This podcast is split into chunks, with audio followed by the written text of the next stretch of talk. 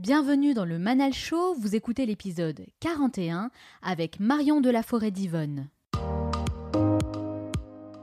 Je m'appelle Manal, je suis entrepreneur et speaker et je vous retrouve chaque semaine dans cette émission pour partager avec vous tous les enseignements qui m'ont aidé à évoluer et que j'aurais aimé connaître il y a 10 ou 15 ans j'ai passé des années à suivre des règles imposées par notre société qui m'ont éloigné de mes véritables aspirations, mais c'est en acceptant de sortir des cases, d'apprendre de nouvelles choses et de penser différemment que j'ai révélé mon véritable potentiel.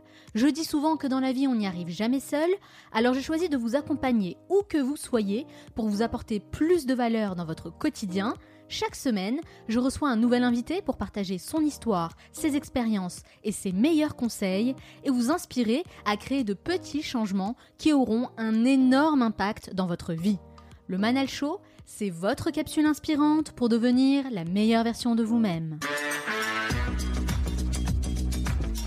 Dans cet épisode, on va s'intéresser à une problématique que vous avez été nombreux à me suggérer, l'art de dire non. Et je dois vous avouer que c'est un sujet qui me plaît beaucoup, car je conseille très souvent aux gens autour de moi d'être un peu plus égoïstes entre guillemets dans leur manière de gérer leur vie, de s'écouter un peu plus pour prendre en considération leurs envies et je pense vraiment que c'est une qualité qu'on devrait tous cultiver pour apprendre à dire non plus souvent. Pour en parler, j'ai invité Marion de la Forêt d'Yvonne, qui est coach, formatrice et auteur. Et sa particularité, c'est qu'elle s'inspire vraiment de son propre vécu. Elle va nous raconter les difficultés qu'elle a rencontrées à cause de son incapacité à dire non et comment elle y a remédié pour réaliser ses plus grands projets et répondre à ses propres aspirations. Dans la troisième partie, je retrouve Myriam, notre chroniqueuse, qui a sélectionné l'une des meilleures conférences et va nous faire un condensé des idées à retenir et des actions à mettre en place. Je terminerai cette émission en partageant avec vous mes trois meilleurs conseils pour enfin apprendre à dire non. Et n'oubliez pas, Certains veulent que ça arrive, d'autres aimeraient que ça arrive, et quelques-uns font que ça arrive. Cette émission dure 50 minutes et pas une de plus, alors soyez attentifs et faites partie de ceux qui font que ça arrive. Passez à l'action. Comme chaque semaine, j'ai sélectionné un message que vous m'avez laissé et que j'aimerais partager avec l'ensemble des auditeurs du Manal Show. Et cette fois, c'est Méligé qui nous dit Aujourd'hui, je passe à l'action comme Manal nous encourage à le faire et je partage mon vif intérêt pour ce podcast captivant. 50 minutes de conversation passionnante, du concret, des conseils à appliquer ici et maintenant. Le Manal Show est une pépite à découvrir sans tarder. Merci beaucoup, Mélie, d'avoir pris le temps d'écrire ce message. Et si vous souhaitez vous aussi me laisser un avis, rendez-vous sur l'application Apple Podcast, laissez 5 étoiles et un petit mot, et je vous sélectionnerai pour la revue de la semaine prochaine. Alors soyez créatifs. Non, un mot simple qui peut considérablement changer votre vie. Car comme le dit si bien Paolo Coelho, n'essaie pas de plaire à tout le monde ou bien tu perdras le respect de tous. Un principe qui a fait écho à mon invité du jour, une jeune femme brillante et déterminée qui a décidé de refuser de suivre un chemin déjà tout tracé pour se rapprocher de ce qu'elle appelle sa zone d'excellence. Après avoir fait des études en école de commerce et travaillé dans le marketing pour plusieurs marques prestigieuses comme Louis Vuitton, Gucci, Apple ou encore Publicis, elle a choisi de tout quitter pour se consacrer à ce qu'elle fait aujourd'hui, c'est-à-dire aider les gens à trouver leur voie et les accompagner dans leur quête d'épanouissement personnel coach, formatrice et auteur du livre Réinventer sa vie professionnelle quand on vient de la commencer, paru aux éditions Erol. Elle est avec moi aujourd'hui pour répondre à mes questions. Marion de la Forêt d'Yvonne, bonjour. Bonjour madame. Merci d'avoir accepté mon invitation. Merci de m'avoir invitée. Alors Marion, pourquoi? Pourquoi vous faites ce que vous faites aujourd'hui? Alors, pourquoi je fais ce que je fais aujourd'hui? Bah, Je pense que comme euh, pour beaucoup de personnes, c'est un peu le fruit de, mon histoire personnelle, on va dire. Euh, comme vous l'avez dit, moi, je, me suis réinventée à 28 ans, donc a 4 ans. Euh, j'étais dans le marketing et puis il s'avère que je ne me sentais pas du tout à ma place dans ce, secteur-là, ni dans ce métier-là d'ailleurs. Et, et, en fait, assez rapidement, en partageant ma décision avec de, me reconvertir finalement avec les personnes qui m'entouraient, je me suis rendu compte que ça éveillait un espèce d'effet miroir euh, chez les personnes de ma génération. Et j'étais très surprise de ça parce que je, pensais vraiment être un peu le vilain petit canard qui avait juste raté sa, son orientation. Et en fait, je me suis rendu compte que beaucoup de personnes de ma génération se questionnaient sur, sur, leur, bah, sur qui ils étaient, sur leur place, sur leurs envies pour la suite. Et en fait, j'ai compris qu'il y avait, c'était pas du tout un, c'était pas un, du tout un phénomène euh, petit, quoi. C'était quelque chose d'une ampleur euh, plus large. Vous n'aviez que 28 ans quand vous aviez décidé de tout quitter pour changer de voie. C'est vrai que c'est pas commun hein, de changer de voie comme ça à cet âge. Qu'est-ce qui s'est passé? Pourquoi l'avoir fait si tôt? Bah, Je me suis pas vraiment posé la question de l'âge, pour être honnête. Mhm. Euh, je me suis surtout rendu compte que j'avais ce que beaucoup décrivent comme, enfin voilà, les symptômes de, quand on se sent pas à sa place, quoi. Clairement, j'étais, j'avais euh, des boulots au ventre dans certaines situations professionnelles parce que j'avais l'impression d'être complètement à côté de mes pompes. Je n'avais pas spécifiquement d'envie, j'avais pas. Euh, j'avais jamais ressenti finalement le truc où on est vraiment trio trip parce qu'on fait. Jamais ça m'était arrivé en fait. Vous preniez pas de plaisir dans ce que vous faisiez? Non, je prenais pas de plaisir dans, dans ce que je faisais. J'avais, j'avais pas forcément, euh, j'avais pas forcément de plaisir à faire, à faire mon métier. J'avais pas l'impression de travailler dans un secteur euh, euh, avec des personnes avec lesquelles je partageais des valeurs. Et ça, mm. c'est euh, chose qui est particulièrement important pour moi. Et, et, voilà, tout ça a fait que de, de fil en aiguille, j'ai quitté le poste dans lequel j'étais. alors, j'ai pas suis pas tout de suite devenue coach. En fait, j'ai raté ma première reconversion parce que j'ai décidé de, de, de, monter une société avec une de mes amies pour créer une marque de maroquinerie. Ah, d'accord. Voilà, et donc en fait, euh, j'étais, euh, elle, elle était plus, elle était de formation plus artistique à la base, donc elle s'occupait davantage de la partie design, et moi, euh, bah, étant de, formation plutôt commerciale, de la partie business plan, études de marché, etc. Oui, vous avez suivi en quelque sorte votre parcours, hein pour essayer de faire un, projet qui était en cohérence un peu avec euh, vos études Voilà. Parce qu'au début, j'ai compris que c'était mon métier qui ne pas. Je pensais que c'était la boîte dans laquelle je l'exerçais. Mm. C'est pour ça que je suis partie. C'est pour ça que j'ai monté ce, projet-là. Et en fait, euh, au bout de huit mois, euh, pareil, quoi, les mêmes symptômes, etc. Et à ce moment-là, je me suis dit, mais c'est pas possible. Donc j'ai arrêté. Elle a été très compréhensive. Et puis voilà, le projet n'était pas forcément très avancé. Donc c'était pas c'était pas un drame. Et là, je me suis vraiment dit, ok, maintenant j'arrête tout et je prends le temps que j'ai peut-être pas pris à 18 ans, justement pour me demander ce que je veux vraiment faire de ma vie. est-ce que c'était euh, plutôt une erreur d'orientation au départ? Euh, Je pense que hum, je pense qu'il y a, ouais, y y a de l'ordre de l'erreur d'orientation et puis il y a aussi beaucoup de l'ordre de, euh, je pense que j'ai j'ai beaucoup suivi ce que je pensais être bien socialement, ce que je pensais être rémunérateur, peut-être ce que je pensais, enfin ce que je hum, j'ai pas forcément suivi mon cœur en fait dans les décisions que j'ai prises et j'ai plus davantage pris des décisions pour on va dire, euh, le statut que ça pouvait, euh, que ça pouvait euh, représenter peut-être à travers des yeux des autres. Ou, Faire plaisir aux parents, par exemple. Ça revient souvent, ça. Ah ouais, exactement, ouais. Hmm. C'était quoi, vous, votre rêve étant enfant? Alors moi, quand j'étais petite, je voulais être journaliste. Ah, on a un point commun alors.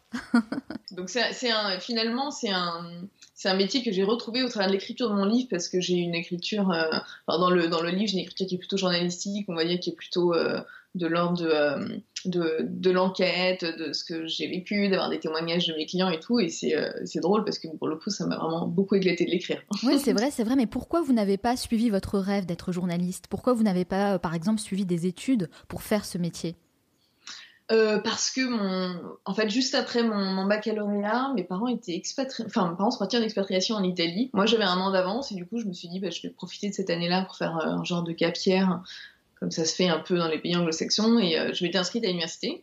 Donc j'ai suivi un an euh, à Milan à l'université, et puis il se trouve que pour des raisons personnelles, j'ai dû rentrer à Paris, et, euh, n'étant pas bachelière de l'année, il y avait plus assez peu d'options en fait pour moi. Alors, je sais pas si aujourd'hui c'est différent, mais en tout cas à l'époque, quand on n'était pas bachelier de l'année, on avait on avait moins accès à, des cursus variés. Et du coup, je pense que par volonté de ne pas me servir de porte, je me suis remis dans la voie la plus généraliste, qui était celle de l'école de commerce. C'était un choix par défaut? Oui, plutôt, plutôt par défaut, parce que c'est clairement pas ce que j'aurais choisi juste après le bac euh, si j'avais eu. Euh, à l'époque, j'avais plutôt en tête, euh, quand j'étais encore en France et, l'année du bac, j'avais plutôt en tête des voies comme prépa, comme droit, comme donc qui m'aurait davantage permis d'aller vers des voies journalistique, effectivement.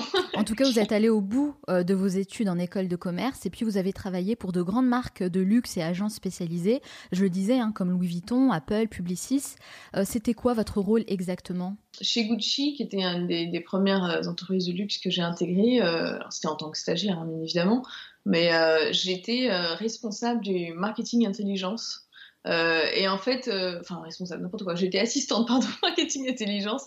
Et en fait, euh, c'était un, département. Alors le, nom peut sonner un peu ronflant, mais l'objectif du département, c'était surtout d'écrire des, de, des études et de, et de faire de la veille concurrentielle. Et puis chez Vuitton, j'étais dans la partie média pour le coup.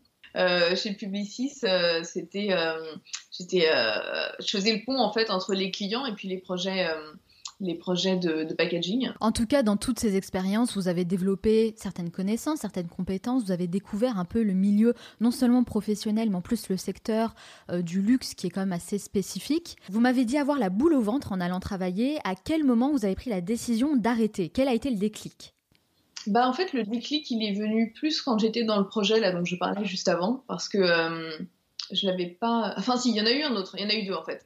Quand j'étais euh, dans, dans, mon dernier poste en CDI, celui que, celui que j'ai quitté avant de, de, monter mon projet entrepreneurial, euh, en fait, euh, moi, je m'en rendais pas compte, mais j'étais, euh, a priori, assez invivable. Et en fait, il y a un soir où mon mari m'a pris un truc à Dieu et il m'a dit écoute, c'est soit, soit tu continues, mais dans ce cas-là, arrête de râler soit, euh, soit finalement tu décides de partir et, euh, et, voilà, tu fais, tu fais ce que tu as vraiment envie de faire. En fait, ça avait impacté même votre personnalité, votre humeur euh, dans le domaine personnel. Absolument, ça avait impacté mon humeur dans le domaine personnel et moi je m'en étais pas rendu compte du hmm. tout. Et le fait qu'ils me, qu me mettent ça devant les yeux, je me suis dit, ah, mais c'est dingue en fait, j'avais pas du tout perçu ça. Et, et, et, ça a été un peu un déclic, c'est, je pense j'ai quitté, euh, j'ai quitté la boîte dans laquelle j'ai 3-4 mois après, parce que finalement j'ai pris la deuxième option, j'ai préféré. Euh, en tout cas, vous avez décidé de vous lancer dans un domaine qui là, pour le coup, euh, résonnait plus hein, pour vous, qui n'avait rien à voir avec votre cursus scolaire. Vous dites vous-même que vous vouliez vous rapprocher de votre zone d'excellence. Déjà, comment vous avez fait pour identifier cette zone d'excellence? Alors en fait, j'ai commencé par faire un travail un peu d'introspection dans mon coin, c'est-à-dire que j'ai euh, j'ai beaucoup, j'ai fait un peu un, retour dans le passé par moi-même en, en, reprenant vraiment euh, bah, de toutes mes expériences, mais pas que professionnelles, hein, enfin vraiment personnelles et professionnelles, les trucs que j'avais pu faire par ailleurs aussi, les, les expériences euh, qu'on peut faire quand on est plus jeune. Par exemple, moi j'étais partie euh, euh à plusieurs reprises à l'étranger quand étant plus jeune, dans des summer camps aux États-Unis, etc. Et en fait, à chaque fois, je me suis demandé finalement qu'est-ce que j'ai aimé faire, qu'est-ce que je n'ai pas aimé faire? et ça aussi bien en termes de d'activités, mais aussi d'environnement dans lesquels j'avais aimé être ou pas aimé être, des personnes avec qui j'avais bien aimé travailler et celles avec qui je n'avais pas aimé travailler. Et en fait, petit à petit, j'ai quand même réussi à, à, à identifier qu'il y avait un certain nombre de, bah, de points communs. En fait, euh, il y avait quand même des choses qui ressortaient. Il y avait des choses que j'avais aussi complètement perdues de vue, parce qu'en faisant, en faisant cet exercice, je me suis aperçue que bah, j'adorais tout ce qui touchait aux relations humaines, j'adorais tout ce qui touchait au, développement personnel, tout ce qui touchait à l'écriture. Euh, donc en fait, euh, en faisant le travail, voilà, il y a des, ça, il y a des petites bulles qui ont commencé à remonter. Mm. Et puis je me suis dit que, alors moi j'avais, j'avais complètement perdu confiance en moi à cette époque-là parce que forcément, euh, voilà, j'avais euh, l'impression d'avoir que des échecs. Euh, ah, c'est une totale remise en question. Hein. Mais pendant ce process, euh, comment vous y êtes prise concrètement? Est-ce que vous avez écrit noir sur blanc les domaines dans lesquels bah, vous vouliez travailler, dans lesquels vous vous sentiez bien? C'était euh, vraiment une liste que vous avez dressée? Ou vous êtes simplement resté au stade de la réflexion? Non, non, euh, moi je fonctionne beaucoup à l'écrit, donc euh, j'avais euh, mon petit carnet que je continue toujours à avoir d'ailleurs. J'ai un, un carnet que j'ai toujours avec moi sur, lesquels, euh, sur lequel je note euh, mes idées, mes pensées, mes aspirations et tout. Et à l'époque, ce carnet-là, il m'a beaucoup aidé. D'ailleurs, je, je, suis contente de l'avoir écrit parce qu'en écrivant le livre, ça m'a permis de, de, réutiliser les bons mots sur les sentiments que j'avais à l'époque parce que je notais exactement euh, tout ce que je traversais quand je, quand je rencontrais des personnes, je notais ce que ça m'avait inspiré, etc. Ça, c'est important d'écrire finalement. Moi, je trouve que c'est très important. Après, il y a des personnes qui aiment moins écrire que d'autres, euh, mais ça peut aussi se faire sur, euh, par informatique, sur l'ordinateur si on est plus avec ça. Mais euh, c'est vrai que ça permet vraiment de d'avoir une trace et du coup de mesurer aussi son évolution et de mesurer le cours de sa pensée. Parce Exactement. que c'est tangible que du coup on ne se rend pas compte de, de bah, du travail qu'on a pu faire et de la façon dont on a pu évoluer en fait. Et donc quels sont les domaines qui sont ressortis de, cette, de ce travail de réflexion? Bah, majoritairement, il y avait quand même euh, tout ce qui touchait aux, relations humaines et, euh, et à l'écriture, en fait. C'était vraiment les deux, les deux grands axes. Et, euh, et en fait, à ce moment-là, j'ai aussi, j'ai aussi approché, je, fréquentais un petit déjeuner de, créativité, donc une espèce de réseau. Et, il se trouve que ça faisait 5-6 mois déjà que je le fréquentais, que je m'ai beaucoup y retrouver les personnes qui, voilà, qui, qui en faisaient partie. Et il y avait plusieurs coachs euh, et, c'est vrai que c'est plusieurs fois que je me disais, mais moi j'adorerais faire un métier. Et donc j'ai commencé à, j'ai commencé à, investiguer un peu ce champ-là. Euh, en parallèle, j'ai aussi passé un test qui s'appelle le test Strong, qui m'a permis d'y voir aussi plus clair sur mes, sur mes envies et sur mes aspirations. Qu'est-ce que c'est le test Strong, pour ceux qui ne euh, connaissent pas? C'est un test d'intérêt professionnel, tout simplement, donc qui est utilisé aussi bien en, orientation, euh, réorientation, point professionnel, euh, euh, tout, tout, ce qui touche en fait à, qu'est-ce, que, qu'est-ce qui pourrait m'épanouir professionnellement. Une sorte de bilan de compétences un peu? Alors c'est plus court qu'un bilan de compétences. Hein, D'accord. bilan de compétences, ça s'échelonne sur, sur plusieurs mois, alors que le test son c'est ponctuel, c'est simplement un questionnaire en ligne et puis une restitution avec, avec un coach. D'accord.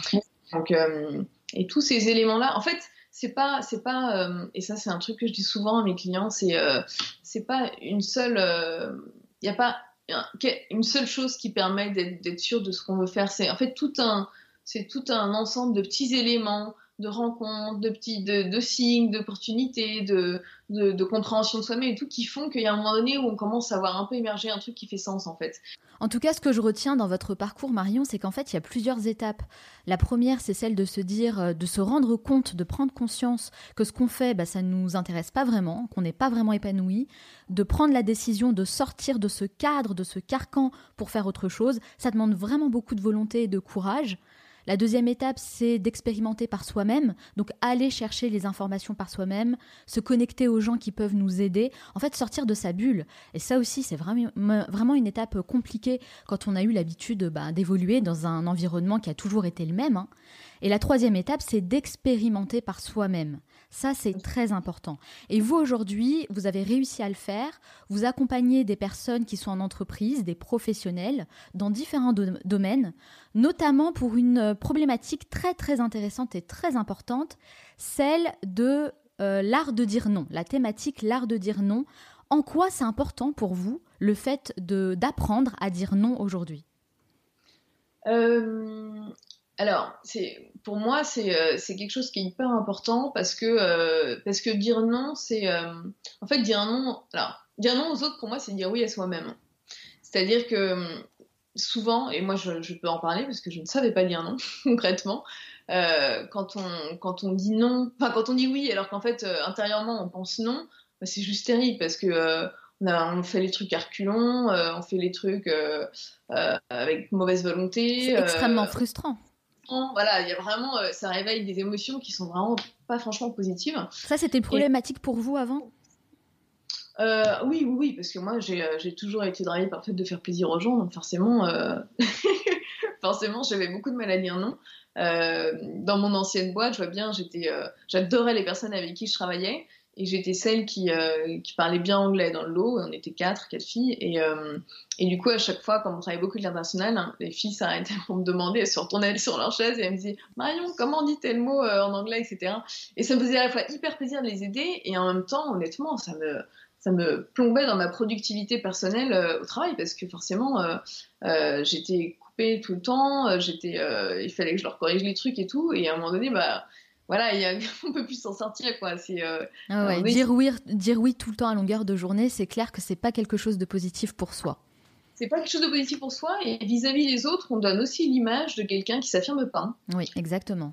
Quelqu'un qui manque de crédibilité du coup et, euh, et, du coup ça, ça me permet de passer sur justement les bénéfices de, de, dire non. C'est euh, euh c'est d'être plus crédible et d'être plus fiable en tant que personne parce que parce que du coup savoir dire non, c'est connaître ses priorités et, euh, et c'est savoir qu'il euh, y a des choses, euh, voilà, on pourra, on pourra pas le faire clairement parce que on a un agenda, ou parce qu'on a un programme, parce qu'on on défend certaines idées ou voilà ou autre, et que du coup et que c'est pas réaliste du coup. Et, pourquoi c'est pourquoi c'est si compliqué alors de dire non?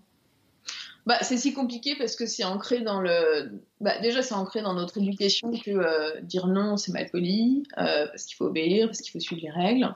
Euh, c'est aussi quand on dit non parce qu'on veut du temps pour soi ou des choses comme ça, et bah, c'est être belle ou c'est être égoïste. Et puis parce qu'on a peur. Après, ça, enfin, ça dépend si on prend dans la sphère pro ou perso, mais si on mélange un peu les deux, dans tous les cas, généralement, les personnes qui ont du, du mal à dire non, c'est des personnes qui ont envie de faire plaisir, qui ont envie d'être aimées des autres. Euh, c'est des personnes qui ont peur de blesser parce que euh, bah, recevoir un non, c'est jamais agréable. C'est des personnes parfois qui ont peur des conflits parce que euh, parce qu'ils vont avoir l'impression que si elles disent non, elles tiennent tête à l'autre. qui ont peur aussi de décevoir, d'autres personnes, enfin qui ont peur de décevoir et, et du coup qu'on ne vienne plus les voir. Il y a énormément de raisons en fait à ça. Hein. Sans, sans, oublier le fait qu'à l'école, c'est vrai qu'on nous apprend surtout à obéir, à être de bons petits soldats. Oui, et je pense que ça, c'est ça qui ancre aussi chez certaines personnes le fait de ne pas y arriver, euh, de ne pas arriver à dire non en fait. Et, euh, et puis après, il y a aussi professionnellement le fait d'avoir peur de se mettre en danger, hein, professionnellement de perdre son poste par exemple. Euh, alors que moi c'est drôle parce que justement, il y a J'avais eu, il y a deux ans, j'ai eu une, une, une, manager qui m'a appelé pour que je fasse un atelier auprès de, de toute son équipe, et c'était 30. Et elle m'a dit, Marion, je veux que tu leur apprennes à dire non. Et alors, c'était super drôle parce que euh, quand elle leur a annoncé, euh, voilà, je vous ai fait, euh, je vous ai préparé un atelier de 3h30 pour, pour apprendre à dire non, ils lui ont tous demandé, mais t'as pas peur qu'on dise tout le temps non après? Et elle leur, a dit, elle leur a dit, non, au contraire, je pense que vous allez me dire oui plus souvent. Ah, intéressant. Pourquoi? Bah, Parce que, en fait, plutôt que, plutôt que d'avoir en fait, ce qui se passait, c'est qu'elle était hyper frustrée parce qu'elle avait des gens qui lui disaient oui, mais qui derrière ne faisaient pas des choses. Hmm. Et en fait, ça a facilité leur communication parce que parce que c'était, quand il lui disait oui, c'était un vrai oui, et c'était plus un non déguisé. Et, euh, et, du coup, ils ont appris à mieux prioriser leur travail parce qu'ils ont appris à dire bon bah voilà, là tu me demandes de faire ça, mais voilà, je peux te le faire, mais je peux te le faire pour euh, dans deux jours. Est-ce que ça te va? Ils deviennent force de proposition sur des solutions alternatives. Parce que l'idée c'est pas de dire non euh, pour un, avec un nom euh, juste qui s'arrête là. C'est justement de proposer autre chose. Et, euh, c'est ça qui intéresse, euh, c'est ça qui intéresse les managers. En fait, c'est ça le secret. C'est c'est pour ça qu'on parle de l'art de dire non. En fait, c'est savoir comment dire non. Et j'ai l'impression que l'idée, c'est d'apporter des arguments et aussi de proposer des solutions alternatives. Exactement, exactement. Ne pas bloquer une situation, mais au contraire apporter des, des, des réponses en fait pour essayer d'aller au bout, mais de la manière dont on, nous, on a envie de le faire. Absolument, et c'est du coup, c'est vraiment de proposer des solutions alternatives et d'arriver à, à, négocier aussi, parce qu'on va pas se voir la face, il y a un peu de ça. Ouais, et euh, voilà, ouais, mais c'est ça. Et, euh, et, euh, et, du coup, bah, souvent, souvent les, voilà, les personnes s'aperçoivent que bah, finalement, ça les met pas en. Enfin, gardent de bonnes relations avec, avec leurs collaborateurs ou avec leurs avec leur manager et justement elles grandissent en crédibilité parce que euh, parce que euh, c'est, quand elles disent oui c'est un vrai oui c'est un oui qui est sain parce que euh, c'est un oui je peux vraiment le faire quoi et, et j'irais même plus loin c'est que non seulement comme vous dites elles, elles grandissent et elles ont plus de crédibilité mais en plus j'ai l'impression qu'elles se font même plus respecter parce qu'elles imposent leur cadre de travail et elles savent en fait prioriser les tâches. Donc c'est comme si on, on, on, dégageait un sentiment de confiance en fait vis-à-vis de l'employeur. Absolument, ça c'est hyper important et, euh, et, et, ça montre aussi effectivement qu'on s'est posé ses limites. Exactement. Et, euh, contrairement à ce qu'on peut penser, quelqu'un qui s'est posé les limites, il est très respecté. Parce qu'en fait, euh, le fait de dire, de dire non, c'est dire oui à soi-même et c'est se respecter soi-même et du coup amener les autres à, à, à, à, nous respecter en fait. Et du coup, c'est c'est grandir en fiabilité, en crédibilité, en charisme et puis surtout vraiment, j'insiste là-dessus, c'est aussi avoir des relations saines avec les gens. C'est-à-dire que quand on, quand on dit oui et qu'on, et qu'on pense non, je suis désolée, on n'a pas des relations saines. Mm. Parce que c'est pas comme ça que ça fonctionne. Alors que euh, quand, on, quand on dit oui et que c'est un vrai oui, quand on dit non et euh, que c'est un vrai non parce qu'on peut le faire et, que, euh, et qu'on propose autre chose, là, c'est des relations saines parce que les choses sont dites. oui, à force de dire oui, on nourrit des sentiments néfastes à l'intérieur, en fait qui, viennent même parfois, ben moi j'entends, et puis je, l'ai aussi euh, vécu hein, à titre personnel, c'est que au départ ça se passe bien avec les collègues de travail, et puis à force de dire oui, on essaye de se donner bonne figure, mais franchement, au plus profond de nous, on commence à les détester ces gens-là. On peut plus, on peut plus les voir en peinture. Et tous les jours, c'est compliqué d'aller au bureau, de, les, de leur dire bonjour et de sourire, parce qu'au fond, on a envie de leur dire non mais juste là, je peux plus te cadrer parce que j'en ai marre de te dire oui tous les jours. Ouais, et je pense que dans, cette situation-là, il y a aussi une partie où on s'en veut à soi-même de ne pas avoir posé les limites. Je me suis un petit peu laissée emporter. C'est l'expérience personnelle qui est revenue. J'ai passé plus de 10 ans d'entreprise et je peux vous dire que la problématique de l'art de dire non, je l'ai rencontrée très régulièrement.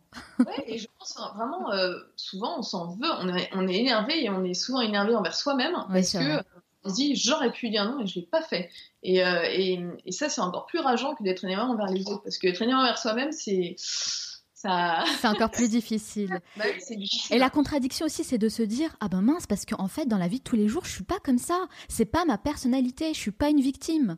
Mais au travail, j'arrive pas à m'imposer.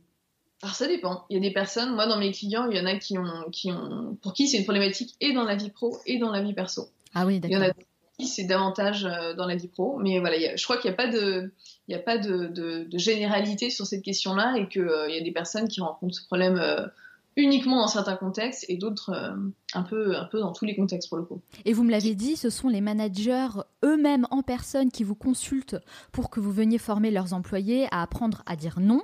C'est quand même assez étonnant ça. Oui, ouais, bah ça, ça, ça, arrive que ce soit eux, effectivement. Euh, euh, ça, ça, arrive que ce soit eux, ça arrive que ce soit aussi les salariés parce qu'ils voient bien qu'ils sont débordés.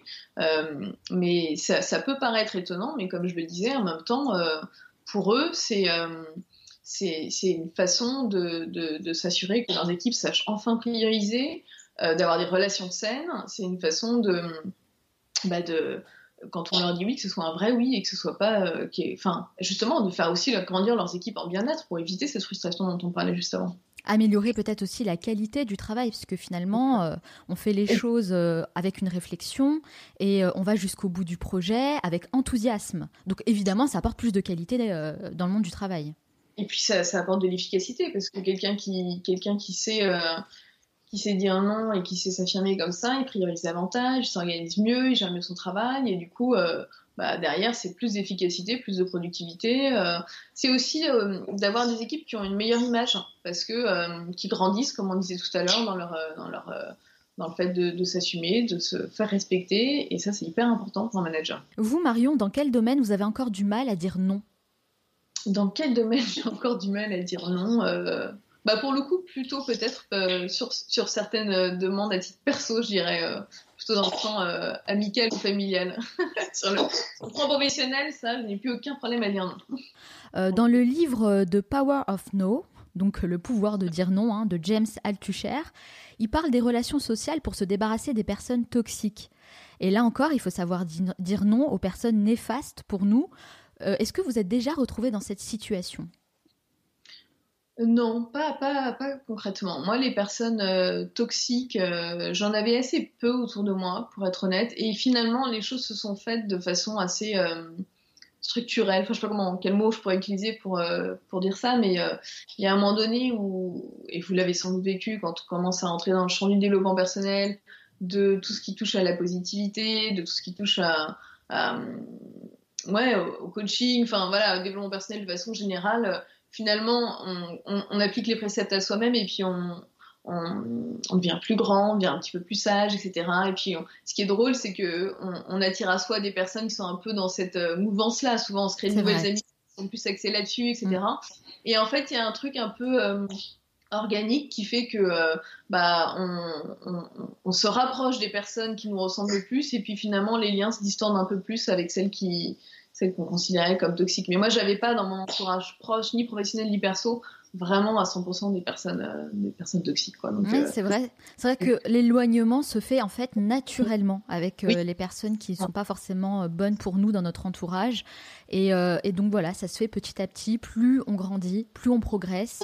Comme vous dites, plus on prend conscience des choses importantes pour nous, plus on prend de la distance aussi avec ces personnes-là. Ça se fait complètement naturellement. Oui, parce que, parce que souvent, on projette aussi des choses qu'ils n'ont pas forcément envie de. Enfin, personnes toxiques, généralement, ce qui touche euh, au positif, tout ce qui touche euh, au fait d'être plus enthousiaste, etc., c'est. Euh, bah, ça leur fait peur parce que ça veut dire changement, parce que ça veut dire se mettre en risque, parce que ça veut dire essayer de nouvelles choses, etc. Et, et du coup, bah, peut-être que, peut-être que le fait que les liens se distendent aussi naturellement est, est, lié au fait que c'est des personnes qui ont, qui ont pas envie de de faire l'effort d'aller vers tous ces parce que ça demande un effort hein, de c'est pas euh, complètement c'est un vrai travail faire un travail sur soi, ça demande des efforts et c'est pas tous les jours facile.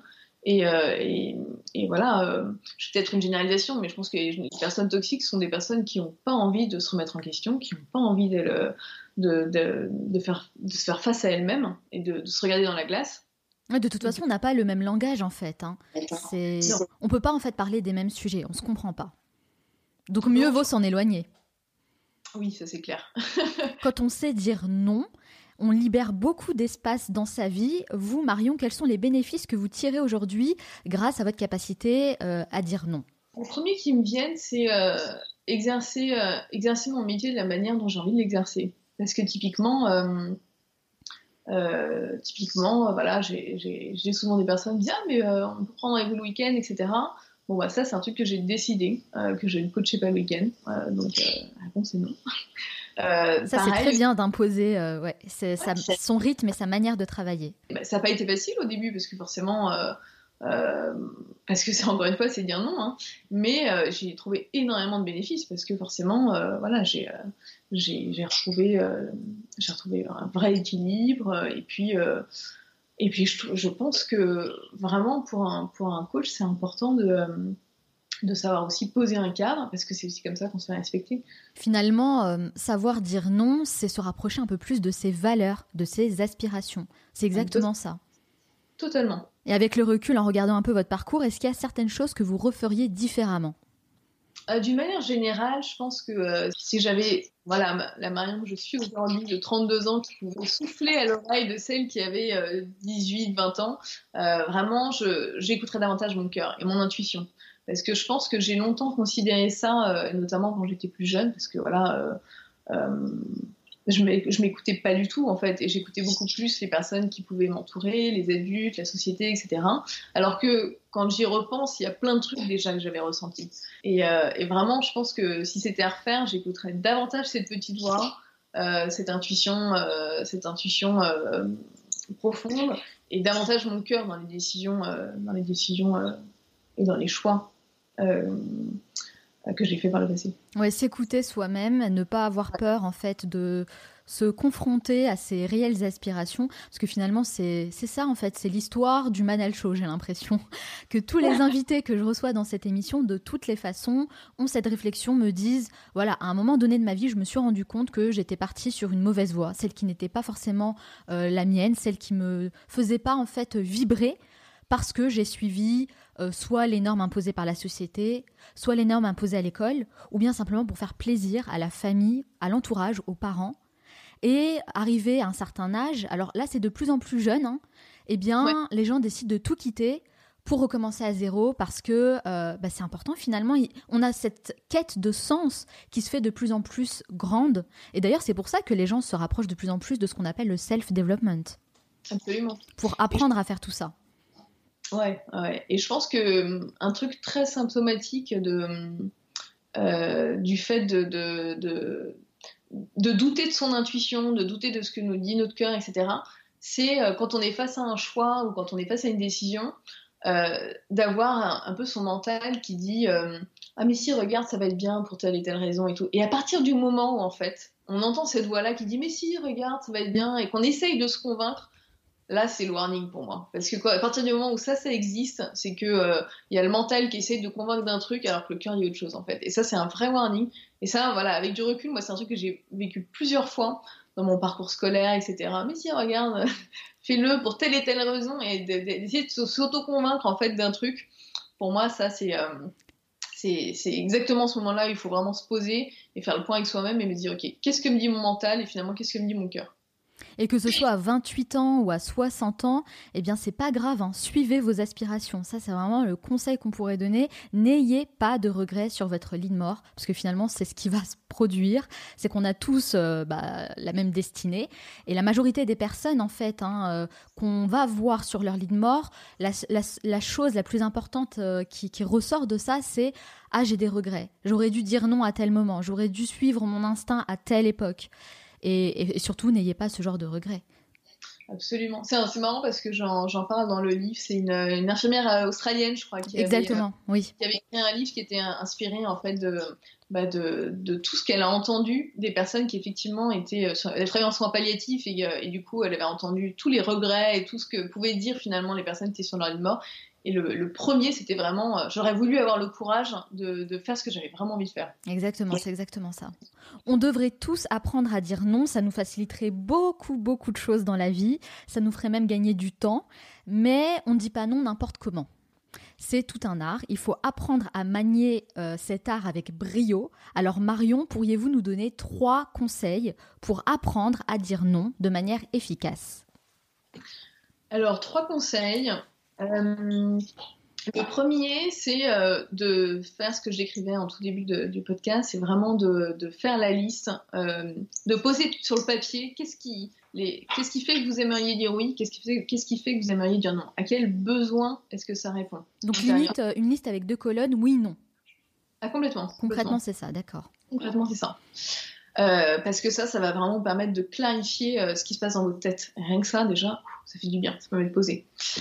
Le, deuxième conseil, c'est euh, c'est plutôt que de plutôt que de dire non, de penser à qu'est-ce qui pourrait être, qu'est-ce qui en fait qu'est-ce qui vous conviendrait, c'est quoi votre alternative euh, là-dedans? C'est vraiment euh, c'est est-ce que c'est c'est oui vous, vous, avez envie de le faire mais là c'est pas le bon moment et du coup ça pourrait être bien un autre moment est-ce que c'est, euh, euh, est-ce que c'est, vous aimeriez bien le faire, mais concrètement, ça répond pas du tout à vos valeurs? Enfin, voilà, enfin, c'est, et du coup, il y aurait peut-être un moyen de le faire qui correspondrait, qui davantage à vos valeurs et qui vous aide, etc. C'est vraiment de trouver une solution alternative. De, de, proposer, de proposer autre chose à votre interlocuteur. Et enfin, troisième conseil? C'est toujours de rester dans l'affirmation de soi, c'est-à-dire de toujours parler de je, de soi, de je, enfin au sens J-E. Euh, parce que parce qu'on peut on, dans, les relations dans la relation avec les autres comme ça on peut souvent avoir tendance à être euh, à être dans le dans, dans l'attaque ou dans la critique ou dans le ou dans le ah oui mais tu as fait ceci ou tu as fait cela ou euh, et en fait on n'est jamais plus fort que quand on est dans l'affirmation de soi-même quand on parle de soi quand on parle de, de ses sentiments de ses besoins et de sa demande. Et du coup c'est vraiment de toujours garder en tête de vous exprimer à la première personne de toujours garder en tête de parler de ce qui vous concerne. Vous êtes la priorité Exactement. Merci beaucoup Marion d'avoir répondu à toutes mes questions et d'avoir partagé ces conseils. Mais ce n'est pas totalement fini. À la fin de chaque interview, je pose une série de questions rafales. Le but, c'est de répondre le plus spontanément possible, hein, sans trop réfléchir. Ça dure 1 minute 30. Est-ce que vous êtes prête? Je suis prête. C'est parti. Quelle est la première chose que vous faites en vous levant le matin? En me levant le matin, euh, Instagram. Quelle est la personne que vous admirez le plus? La personne que j'admire le plus, ma mère, je pense. Quel est le dernier livre que vous avez lu? Euh, Virginie Grimaldi, euh, Le parfum du bonheur est plus fort sous la pluie. Quelle est votre plus grande peur? Peut-être ne pas ne plus être aimé de mes proches. Qu'est-ce que vous avez appris de nouveau aujourd'hui? Non, mais j'ai découvert votre point de vue sur l'art de dire non, et ça c'est toujours intéressant d'échanger. Euh, c'est votre point de vue sur l'art de dire non qui m'a plu. Quelle est la chose dont vous êtes le plus fier Mon livre et la chose pour laquelle vous êtes le plus reconnaissante? Euh, Avoir, grand, voilà, avoir euh, grandi dans une famille qui m'a donné l'opportunité de, de, d'envisager les changements que j'avais envie de faire de façon, euh, enfin, avec beaucoup d'ouverture d'esprit. Quel animal vous représente le mieux? Un tigre. Quelle application utilisez-vous le plus? Instagram. Quel livre offririez-vous en premier? Trois kiffs par jour de Florence Servan-Schreiber. Quel est l'endroit où vous aimez aller pour vous ressourcer? Le sud de la France. Quel est votre film ou documentaire préféré? Rendez-vous en terre inconnue. Qu'est-ce qui vous agace le plus chez les autres? La méchanceté, je pense. Quelle est la chose à laquelle vous croyez et que les autres considèrent comme une folie? Euh, Que tout, que tout, que tout est possible. si vous disposiez de 100 euros et pas un euro de plus, dans quoi les investiriez-vous? Oh, j'irais acheter des livres, euh, j'irais acheter euh, des la papeterie, des trucs marrants, des, bidules. Quelle tâche avez-vous tendance à remettre toujours au lendemain? La compta. Pour vous, quelle personne incarne le mieux le mot réussite? Peut-être mon mari. Quel a été le moment le plus marquant de votre vie? Je pense que ma reconversion, c'était pas un moment particulier, mais c'était une période. C'est sans doute ça le moment le plus marquant de ma vie. Quel est le meilleur conseil qu'on vous ait donné? Écoute ton cœur. Quel est votre plus grand regret? Plus grand regret, avoir fait des études qui m'auraient un petit peu plus plu et, et qui, qui auraient été plus en ligne avec qui je suis. Ça, c'est un petit, un petit regret. Si vous pouviez inviter la personne que vous voulez à votre table pour un déjeuner, n'importe qui, hein, sans limite, qui choisiriez-vous? Je rebondis sur l'autre alors, Frédéric Lopez. Qu'est-ce qui vous plaît le plus dans ce que vous faites aujourd'hui? Ma liberté. Et ce qui vous plaît le moins? La gestion. Selon vos proches, quelle est votre plus grande qualité? Ma persévérance. Et selon vous, quel est votre plus grand défaut? Mon, côté euh, pas, forcément toujours très euh, terre à terre ou réaliste, voilà. Quelle est la dernière chose que vous faites avant de dormir? Prendre mon mari dans les bras. Merci beaucoup Marion d'avoir répondu à toutes mes questions. J'aimerais seulement revenir sur un point. Marion, on est d'accord pour dire qu'on déconseille fortement d'aller sur Instagram au réveil. Absolument, absolument. N'est-ce pas? Ça, c'est une mauvaise habitude par exemple. Et ben voilà, ça y est, merci Manal. Je sais que vous avez fait une école de commerce, Marion. Qu'est-ce que vous avez appris? Euh, alors, l'école de commerce m'a appris plus dans mon, presque, enfin, je trouve presque plus dans mon savoir-être que dans mon savoir-faire, dans le sens où euh, j'ai beaucoup développé euh, le travail en équipe, j'ai beaucoup développé, euh, je suis vraiment sortie de, moi-même, je pense, grâce à l'école de commerce, parce que j'ai fait beaucoup de, voilà, tout ce qui touche euh, aux associations, au travail, enfin, aux travaux de groupe, côté échange Erasmus et compagnie, et en fait, ça m'a beaucoup fait grandir dans, dans qui j'étais. Après, évidemment, ça m'a donné toutes les bases de euh, qui me sont nécessaires aujourd'hui pour gérer ma boîte, ça c'est évident. Mais si j'en retiens euh, quelque chose qui m'a beaucoup plu, c'était plus au niveau de, l'école de la vie, quoi, un peu le côté débrouillardise. D'accord. Merci beaucoup Marie en tout cas d'avoir répondu à toutes mes questions et d'avoir partagé vos précieux conseils. Si on veut en savoir davantage sur vous et sur ce que vous faites, où peut-on vous retrouver? Alors, on peut me retrouver sur mon site internet, donc c'est www.marionlfd du 6 coaching.com et puis j'ai une page euh, j'ai une page Facebook également euh, à mon nom Marion de la Forêt d'Yvonne euh, et au nom de Marion LFD Coaching. Les deux sont dans le titre. Et puis en dernier sur sur Instagram pareil toujours Marion LFD Coaching. Bien sûr, je partage de mon côté toutes les références sur le site lemanalshow.com. Merci encore Marion, je vous souhaite beaucoup de succès dans tous vos futurs projets. Merci beaucoup Manal, plein de, plein de belles choses pour le Manal Show. Salut Myriam. Salut Manal. Comment ça va aujourd'hui? Super et toi? Bah Écoute, je suis ravie de te retrouver. Moi aussi. Quelle vidéo tu as sélectionnée pour nous? Alors aujourd'hui, j'ai décidé de vous apprendre à canaliser votre énergie et à avoir la bonne répartie grâce à Lucas Cher. Lucas Cher, qui est écrivain et coach irlandais. Exactement. il me semble même qu'il sait parler français. Oui, il parle très bien français. D'ailleurs, la conférence du jour était en français et super facile à comprendre. Ah bah c'est parfait, alors on t'écoute. alors voilà, en gros, quand on se fait un peu bousculer par les mots, par des remarques blessantes ou par quelques moqueries, on a parfois du mal à réagir. On a soit une répartie un peu hésitante, on ne sait pas trop quoi dire, soit aucun mot nous vient en tête, ou soit on a tout simplement l'envie voilà, de, réagir assez violemment. Mais euh, et dans ces cas-là, euh, Lucas Cher a une botte secrète qu'il appelle l'aïkido verbal. Mais avant de parler du verbe je voudrais qu'on parle de l'aïkido. Alors Manal, quand je te dis aïkido, à quoi tu penses? Alors écoute, euh, en toute sincérité, moi ça me fait penser plutôt à un sport japonais. Eh ben tu, n'es pas loin du tout. Pas loin. Ouais, tu es même très très proche puisqu'en fait l'aïkido est un art martial ah. qui permet en gros de canaliser ses émotions en cas de colère. Alors je vous arrête tout de suite. Hein. L'idée ce n'est pas de se retrouver sur un tatami pour participer à une espèce de joute oratoire euh, un peu comme Carissé Bouba qui se clasherait, mais c'est d'apprendre à se défendre face à une attaque verbale sans pour autant chercher à dominer votre interlocuteur. D'accord, intéressant. Voilà. Et donc, pour mieux comprendre le principe de cet art, revenons à l'étymologie du mot. Alors, les termes japonais sont les suivants. Lai, ça veut dire harmonie. Ki veut dire énergie. Et Do veut dire la voix. Aikido, tout à fait. On a l'impression d'être dans un épisode de Dragon Ball Z. Ah, mais carrément. Donc, les fans de Vegeta et Sangoku s'y retrouvent complètement. Exactement. Donc, euh, l'aïkido, si j'ai bien compris, c'est un peu la voie de la sagesse. Exactement. C'est l'idée de prendre sur soi. L'aïkido est un art qui demande un travail sur soi mental et technique.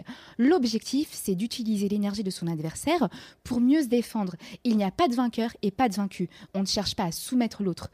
L'idée, c'est vraiment de vous préserver et de préserver la personne qui est en face de vous. J'ai un exemple tout bête. Mhm. Vous avez une collègue au travail qui vous lance une pique bien sentie. Vous vous dites, bon, elle est encore en train de me chercher, de me provoquer. Comment est-ce que je vais faire pour pas tomber dans son piège? Eh bien, réagissez avec amabilité et sérénité. Ça la déstabilisera C'est quand même compliqué hein, de faire ça. Alors certes, on peut avoir une réponse agréable, mais est-ce que ça suffit vraiment pour avoir la répartie efficace? Non, très honnêtement, avant de penser, euh, voilà, avant de penser efficacité, pensons, pensons changement plus profond. Réagir de hmm. manière positive à une agression extérieure exige aussi un changement interne important. Il faut apprendre à contrôler ses émotions et à occulter tout sentiment négatif comme la rancœur ou la colère. Le fondement de cet art, c'est vraiment la paix et la sérénité. Donc il faut faire vraiment un travail sur soi, un travail intérieur pour essayer de ne pas euh, réagir sur l'émotion, mais plutôt de canaliser cette énergie et de la transformer en quelque chose de positif. Tu as tout compris, Manal. Une forme de stoïcisme très optimiste et très, euh, et très positif, complètement. Et mais avant de chercher à déstabiliser votre adversaire, en gros, ce que je vous conseillerais, grâce à votre douceur et à votre zénitude, dites-vous bien que pratiquer l'aïkido, c'est avant tout se regarder soi, c'est avant tout se dire voilà comment, comment moi est-ce que je vais faire pour mieux vivre avec moi-même et mes émotions négatives et vous dire que le calme que vous aurez aussi réussi pardon, à faire naître chez vous servira à apaiser vos relations extérieures. Ah, on reconnaît bien quand même la culture japonaise. Complètement. Ça va être compliqué pour un Français, je pense, hein, de mettre en place l'aïkido. Tu crois pas? Je pense aussi, mais c'est un vrai travail. Hein. C'est un vrai travail, mais inspirons-nous de, de, nos, de nos compatriotes japonais pour essayer de prendre le meilleur dans leur culture. Est-ce que Lucas Cher a donné, euh, je sais pas, quelques tips qu'on peut mettre en place pour aller vers cet aïkido complètement et vous verrez que là aussi il préconise de vraiment se regarder en face en fait. Je ne sais pas si vous avez déjà eu l'occasion par exemple ou si vous êtes peut-être en l'air comme moi, est-ce que vous est jamais arrivé de perdre vos clés ou vos affaires. je pense que ça arrive à tout le monde. Je pense aussi que ça arrive à tout le monde. Et la première réaction qu'on a, c'est d'être en colère contre soi et de vouloir taper un peu n'importe où ou, d'avoir envie de crier. Eh bien, rappelez-vous de ces moments-là et dites-vous que les émotions ressenties n'étaient pas positives, qu'elles ne vous ont pas permis d'atteindre votre but. Donc, ce qu'il faut vraiment, c'est se rappeler de ces moments de faiblesse et se dire qu'il est important de prendre du recul et de ne pas répéter ses erreurs. Donc de prendre le temps de respirer, de souffler un bon coup et vraiment de canaliser cette énergie. Complètement. Bah écoute, euh, moi ça me rend déjà plus sereine. Allons vers la voie de l'aïkido. Tous ensemble. Merci beaucoup en tout cas Myriam pour cette super euh, euh, chronique. On va évidemment partager la référence de la vidéo hein, de Luc Hacher. Est-ce que tu peux me rappeler le nom de la vidéo, la conférence TED? Dominer, c'est déjà perdre. Dominer, c'est déjà perdre. J'adore. Merci beaucoup Myriam. Nous arrivons à la fin de cette émission, mais avant de vous quitter, je vais partager avec vous mes trois meilleurs conseils pour enfin apprendre à dire non. Conseil numéro 1, mettez vos valeurs et vos aspirations au centre de vos priorités. C'est très souvent pour faire plaisir aux autres ou pour éviter de les contrarier qu'on a du mal à dire non.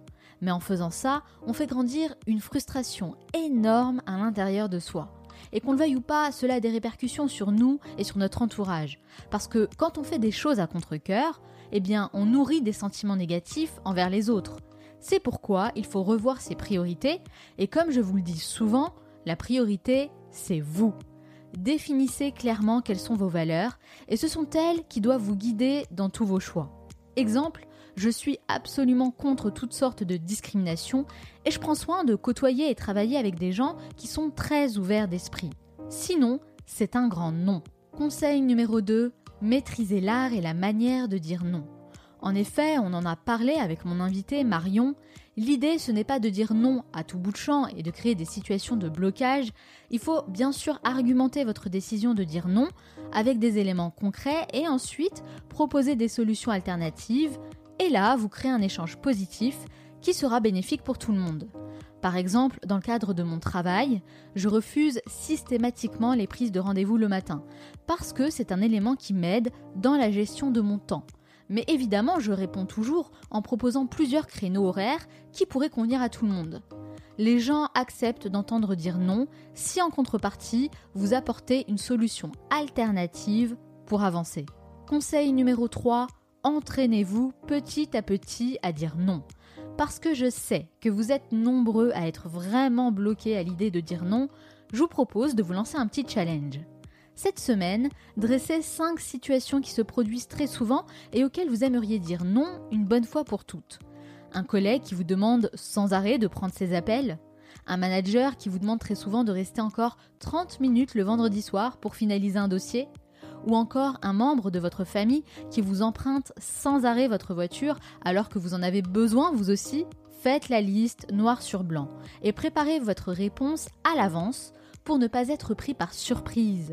Si vous manquez de confiance en vous et que vous êtes hésitant, vous perdez la maîtrise de la situation.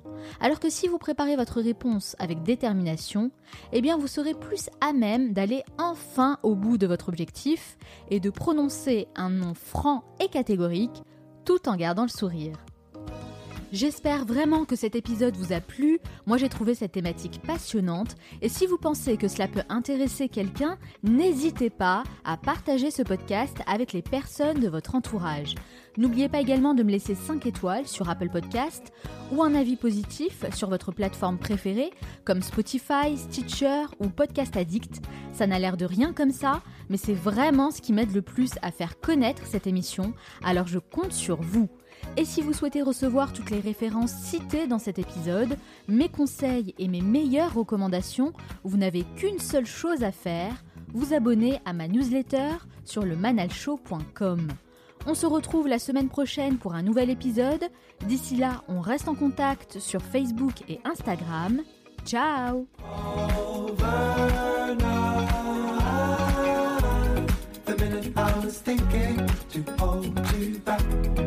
moment I was wishing it's overnight. The minute I was thinking to hold you back. The moment I was wishing it's overnight. The minute I was thinking to hold you back. The moment I was wishing it's overnight. The minute I was thinking to hold you back. The moment I was wishing it's overnight. Slow never. I know now, I know better. I need it more than ever.